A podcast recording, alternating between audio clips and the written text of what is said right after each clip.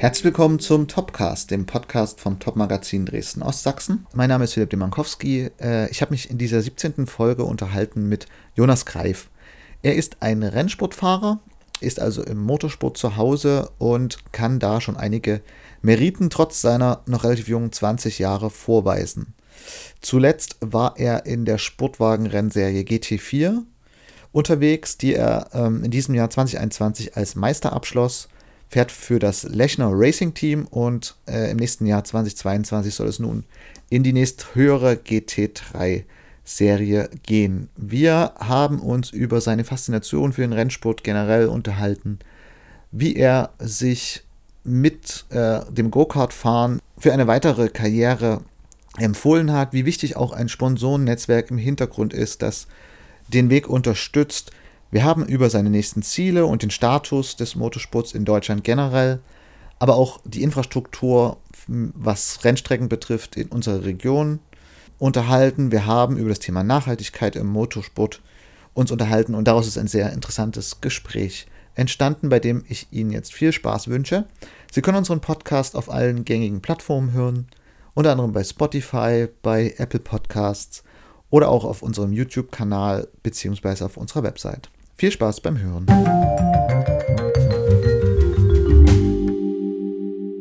Ja, herzlich willkommen zu unserem Topcast, dem Podcast vom Top-Magazin Dresden Ostsachsen. Diesmal mal in einer Zoom-Variante. Mir gegenüber am Laptop sitzt Jonas Greif. Er ist ein junger Rennfahrer und über seine Leidenschaft und sein, naja, seinen Beruf werden wir jetzt ein bisschen sprechen. Hallo Jonas. Hallo Philipp, grüß dich. Danke, dass ich hier sein darf, beziehungsweise wir uns im virtuellen Raum treffen. Ähm, auch für mich Premiere, das virtuell mal zu machen, aber ich denke, das werden wir gut hinbekommen. Das denke ich auch. Vielen Dank auch dir, dass du dir die Zeit genommen hast. Wir haben uns vorher schon äh, auf ein Du geeinigt und das werden wir jetzt auch beibehalten. Ähm, ja, du bist ein Rennfahrer. Woher kommt denn die Faszination für den Sport? Die Faszination kommt ähm, eigentlich durch meinen Papa. Er ist Generation Schuhmacher und hat im ersten Jahr seiner Selbstständigkeit gesagt, lasst uns doch ein kleines Event auf der Kartbahn machen. Da war ich sechseinhalb, sieben Jahre alt und hat gesagt, Jonas, komm doch einfach mal mit. Und von dem Tag an war dann eigentlich ja, das Eis bei mir mit dem Motorsport gebrochen. Von da an gab es kein Zurück mehr und die Leidenschaft war in, in mir entfacht. Und ja, dann hat das so seinen Lauf genommen, jedes Wochenende Leihkart fahren gewesen, bis meine Eltern dann irgendwann gesagt haben, Jonas, also jedes Wochenende Leihkart fahren wird irgendwann schon preisintensiv. Da können wir auch drüber nachdenken, uns mal bei eBay schlau zu machen und ein eigenes zu holen. Und irgendwann kam dann so der Moment, da hat mein Papa gesagt, nach der Schule Freitag los ab ins Saarland. Und da haben wir unser erstes gemeinsames Kart geholt, was wir eigentlich zusammen nutzen wollten. Weil, wie schon gesagt, Generation Schuhmacher und jeder Mann, Junge will ja irgendwie mal Rennfahrer werden. Zumindest ist das bei vielen ausgeprägt, denke ich. Und da wollten wir uns das Kart eigentlich teilen mit einer Pedalverlängerung, dass er fahren kann, dass ich fahren kann. Aber ich damals so ein laufender Meter gewesen und mein Papa ein normaler Erwachsener.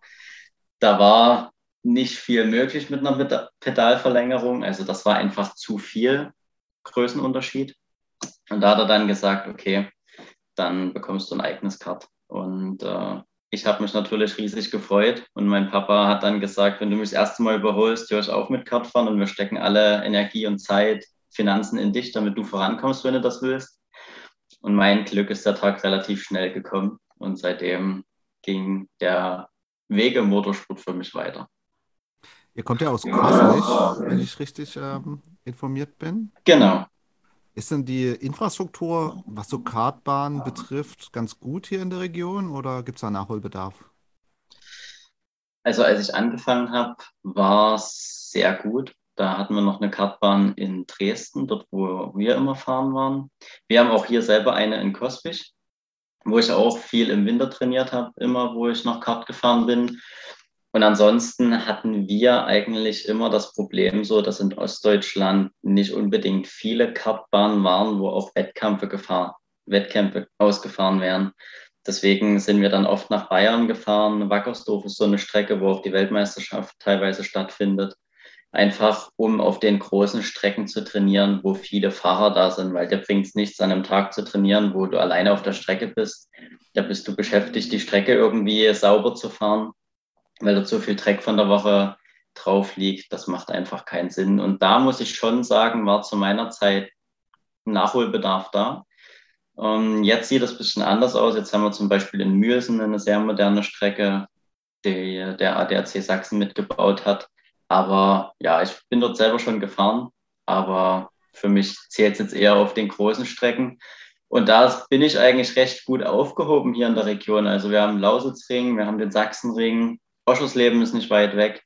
Von daher kann ich mich persönlich überhaupt nicht beklagen. Most ist noch, ähm, also es sind vier Strecken eigentlich, die wir hier direkt im Umfeld haben. Und das ist schon cool. Also das kann nicht jeder sagen, dass er da vier Strecken in seinem näheren Umfeld hat, was mir natürlich auch viel bringt. Ich bin viel als Instruktor noch aktiv, wo ich dann sagen kann, ich bringe meine Erfahrungen mit ein und auf dem Lausitzring, Sachsenring, ich vor überall nur eine Dreiviertelstunde hin, da bist du ja fix da. Mhm. Was ist das genau, ein Instruktor? Ähm, heißt quasi, ich setze mich bei Privatkunden mit ins Auto und gebe meine Erfahrungen weiter. Ich mache ein In-Car-Coaching auch vom Beifahrersitz aus und sage, eher bremsen, später bremsen, äh, Lenkung öffnen, äh, jetzt einlenken. Äh, einfach um auch den Privatkunden, die sich einen Sportwagen leisten können oder die da ihren Traum verwirklicht haben, sich so ein Auto zu leisten, um denen zu zeigen, hier, das kann das Auto. Ich fahre dann auch teilweise selber mal mit den Autos, um einfach zu zeigen, was so eine Bremse eigentlich kann, was die Autos wirklich imstande sind zu leisten. Hast du eine Lieblingsstrecke hier in der Region? Na, hier in der Region ist es ähm, für mich eigentlich Most rein von den sportlichen Erfolgen her. Aber ich fahre alle Strecken sehr gerne. Ich lege mich ungern immer auf eine Strecke fest, weil jede Strecke so ihren eigenen Charme hat. Deswegen äh, bin ich da recht offen für alle Strecken. Jetzt hast du erzählt ein bisschen von deiner Entwicklung, ähm, die Bedeutung vom Kartfahren. Wie wichtig ist denn die ähm, Unterstützung von der Familie bzw. kompetenten Partnern für so eine Entwicklung als Rennfahrer? Ja, die Unterstützung von der Familie steht da absolut im, im Vordergrund, beziehungsweise muss gegeben sein. Also wenn man die Unterstützung nicht hat, dann kann man es eigentlich sein lassen, beziehungsweise hat da schlechte Chancen, irgendwie im Rennsport durchzustarten weil es fängt schon in der Schule an, da braucht man irgendwie, wenn man dann zu Hause ist, äh, einen freien Kopf beziehungsweise einen freien Rücken, um das Schulzeug zu erledigen und braucht da auch die nötige Unterstützung. Man braucht auch das Vertrauen von den Eltern, die einfach sagen, okay, der Junge schafft das, Sport und Schule gleichzeitig. Und auch jetzt ist es so, ich bin aktuell sehr viel unterwegs, um mein Sponsorennetzwerk auszubauen und da bleibt jetzt nicht unbedingt viel Zeit für die Familie. Also die Familie muss da schon auch über die Saison viel zurückstecken, wo man bei wichtigen Familienfeiern auch einfach fehlt, ähm, bei irgendwelchen besonderen Anlässen, weil man selber Rennen hat, weil man bei irgendeiner Veranstaltung eingeladen ist. Aber das alles gehört halt zum Profisportler-Dasein oder zum Rennsport dazu. Deswegen äh, ist die Akzeptanz und die Unterstützung von der Familie schon extrem wichtig. Es ist ja nicht ganz günstig, äh, so eine Rennfahrerkarriere zu etablieren. Da ist es auch wichtig, äh, potente Partner zu haben. Du machst es aber alles selber. Ist es eine bewusste Entscheidung gewesen oder ähm, ist es auch so ein bisschen aus der Not heraus? Ähm, naja, es ist dadurch gekommen. Meine Eltern haben damals mit 13 Jahren zu mir gesagt, Jonas, wir sind jetzt an dem Punkt angekommen, es wird finanziell für uns als Familie langsam schwer zu stemmen und haben dann gesagt, wenn du deinen Traum leben willst, musst du selber was dafür machen. Und ich habe mich dann informiert, wie man sich Sponsoren sucht, habe gelesen, dass man eine Sponsorenmappe machen kann, habe da Infos über mich zusammengeschrieben, habe ein paar Bilder von mir reingepackt und bin dann mit 13 Jahren mit dem Fahrrad durch Coswig gefahren, habe bei den Firmen angeklopft und habe gefragt, hier, ich bin Kartfahrer, wollt ihr mich irgendwie unterstützen? Und so hat das dann seinen Lauf genommen und mittlerweile sind das 35 Partner, die ich im Netzwerk habe. Und das Ziel ist, das auch bis nächstes Jahr noch weiter auszubauen und auch regional zu halten, das Netzwerk. Und es ist quasi so mein Baby, mein, äh, mein Unternehmen, was ich selber gerne unter meinen Fittichen habe. muss aber sagen, dass ich auch jetzt äh, für den Sprung in den GT3-Sport da jemanden an meiner Seite habe, der mich da auch mit unterstützt, weil irgendwann äh, kommst du selber an den Punkt, wo du viele Sachen nicht mehr alleine abdecken kannst. Das äh, fängt schon bei der Sponsorenbetreuung an der Strecke an. Ich kann nicht Rennen fahren und dort 35 Geschäftspartner betreuen an der Strecke, den Infos zukommen lassen. Und dann sind ja da noch Gäste mit dazu. Also da kommen schnell mal 100 Mann zusammen. Dafür habe ich den Kopf nicht. Und auch äh, abseits der Strecke jetzt in der Offseason ist es ganz wichtig, da alle Partner bestmöglich zu betreuen, neue Kontakte zu knüpfen. Und da habe ich jetzt quasi einen Berater an meiner Seite, der mich da unterstützt, wo auch das Vertrauen über mehrere Jahre jetzt schon gewachsen ist, weil ich selber sagen muss, es ist bei so einer Sache immer extrem wichtig, dass man das Vertrauen in die Person hat, die einen da unterstützt. Und ja, man muss einfach wissen, dass das passt von beiden Seiten her, dass der andere immer erreichbar ist. Und das geht aber nur, wenn man sich da eine Weile kennt, wenn man weiß, wie der andere tickt. Und dann kann man auch sowas gemeinsam stemmen. Und ich muss auch wissen, dass ich meine Partner, die ich mir hart erarbeitet habe, da in gute Hände geben kann und sagen kann, hier, übernimm bitte mal die und die Aufgabe oder lass uns das mal gemeinsam machen. Weil in manchen Situationen braucht man einen zweiten Rat und auch in Verhandlungen ist es manchmal sehr gut, dann noch einen zweiten Mann an seiner Seite zu haben. Äh, du gehörst ja zum Team Lechner Racing. Das ist ja ein besonderes Team mit einer ähm, ja, hohen Fokus, mit einem hohen Fokus auf Nachwuchsförderung. Wie ich das verstanden habe, ähm, kannst du vielleicht ein bisschen erklären, was so der Hintergrund von dem Team ist, wie du da hingekommen bist und äh, ja, in welchen Rennserien äh, du jetzt eigentlich äh, aktiv bist. Es gibt ja da auch äh, verschiedene Wettbewerbsformen. Ich kenne mich da jetzt auch nicht so aus und vielleicht auch unsere äh, Hörer jetzt in dem Fall auch nicht so sehr. Vielleicht kann man das ein bisschen transparent machen. Ähm, ich habe von dem Porsche Sprint Cup gelesen. Es gibt eben dieses GT4, wo du jetzt warst, und GT3, was es werden soll. Genau. Vielleicht kannst du uns da ein bisschen aufklären. Na, Im Motorsport generell gibt es viele, viele Rennserien, deswegen ist es dort schwer, immer den Überblick zu behalten. Mal ganz kurz gesagt, gibt es so die GT4-Klasse und die GT3-Klasse. GT4 eher so für den Einstieg in den Turnwagensport und für Nachwuchspiloten, so wie ich es jetzt gewesen bin in den letzten zwei Jahren. Und GT3 ist dann nochmal eine Stufe höher. Die Autos sind besser motorisiert, nochmal mehr Aerodynamik, einfach nochmal mehr Rennsport rein von den Autos her.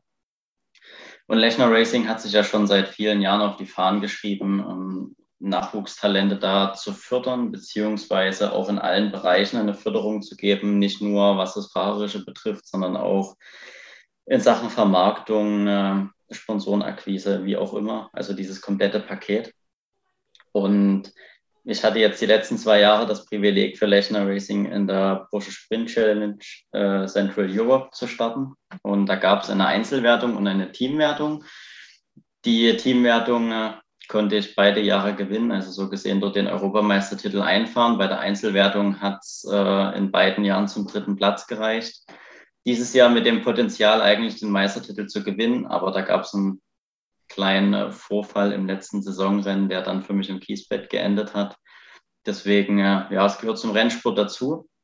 War natürlich schade, aber jetzt soll der nächste Schritt in den GT3-Sport erfolgen, wo das Ziel ist, nächstes Jahr im Carrera Cup Deutschland zu fahren und wo auch das Ziel ist, weiterhin äh, mit Lechner irgendwie Hand in Hand da im Motorsport weiterzugehen, weil ich muss auch immer wieder betonen, es ist ein sehr familiäres Team. Es ist ja eher ein Familienunternehmen quasi von der Familie Lechner, was der Walter Lechner Senior aufgebaut hat, der jetzt die beiden Brüder Walter und Robert weiterführen.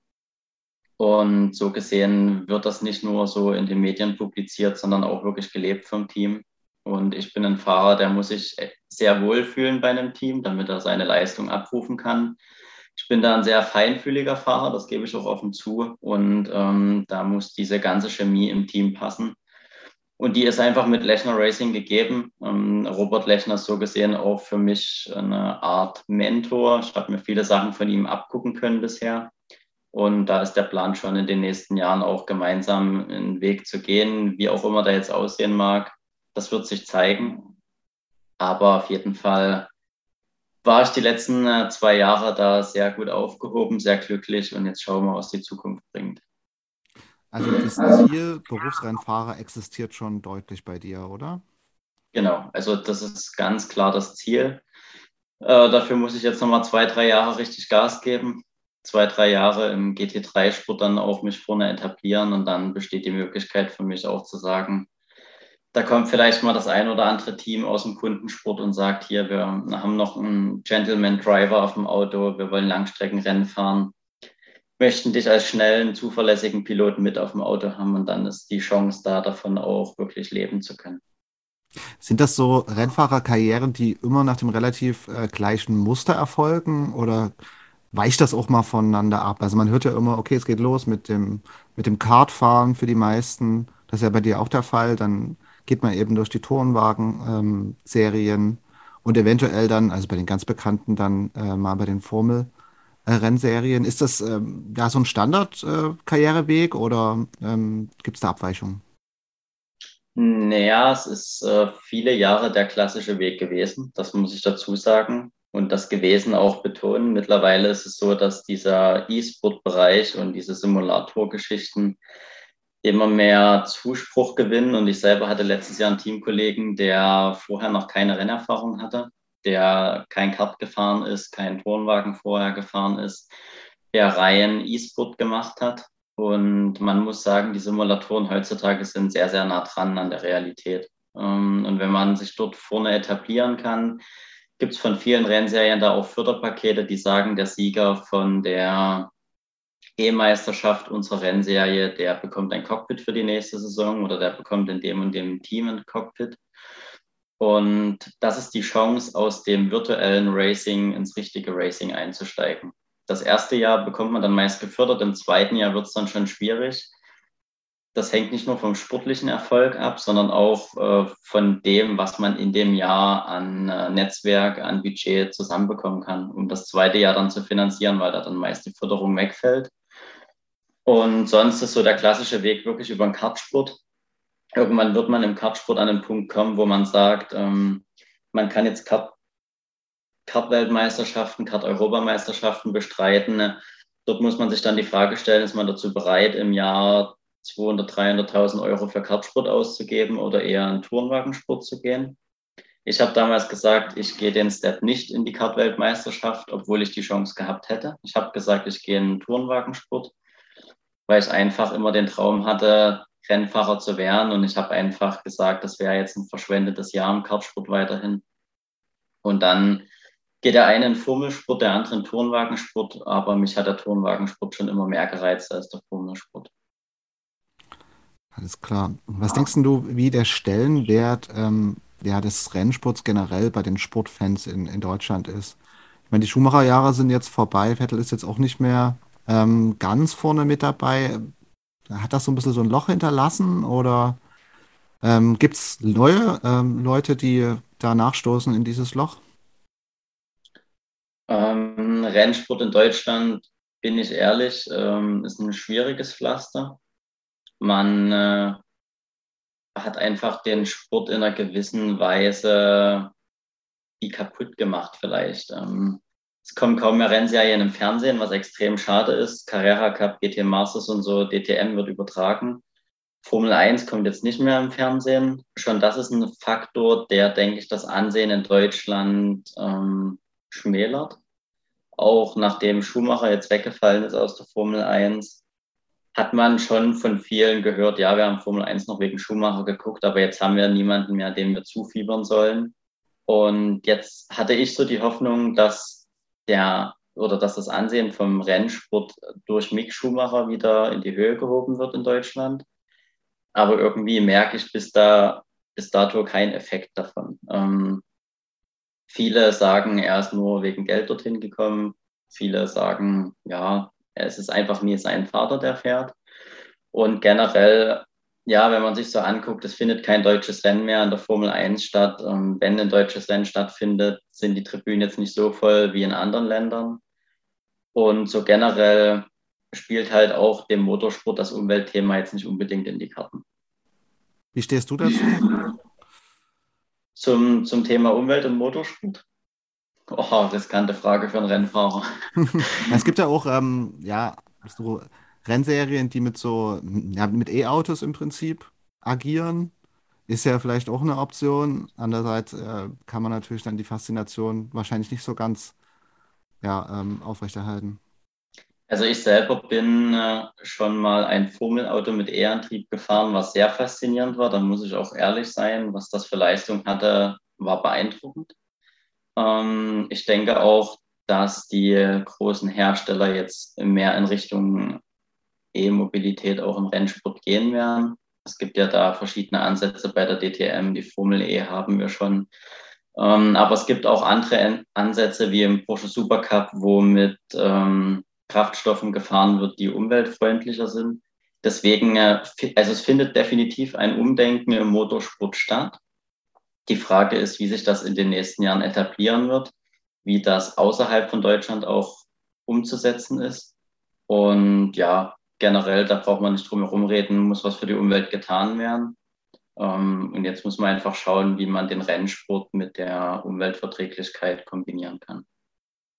Dann danke ich dir vielmals äh, für deine Zeit und für die interessanten Einblicke. Wir werden äh, dich mit dem Top-Magazin natürlich weiter verfolgen und äh, ich wünsche dir viel Erfolg dabei. Vielen Dank.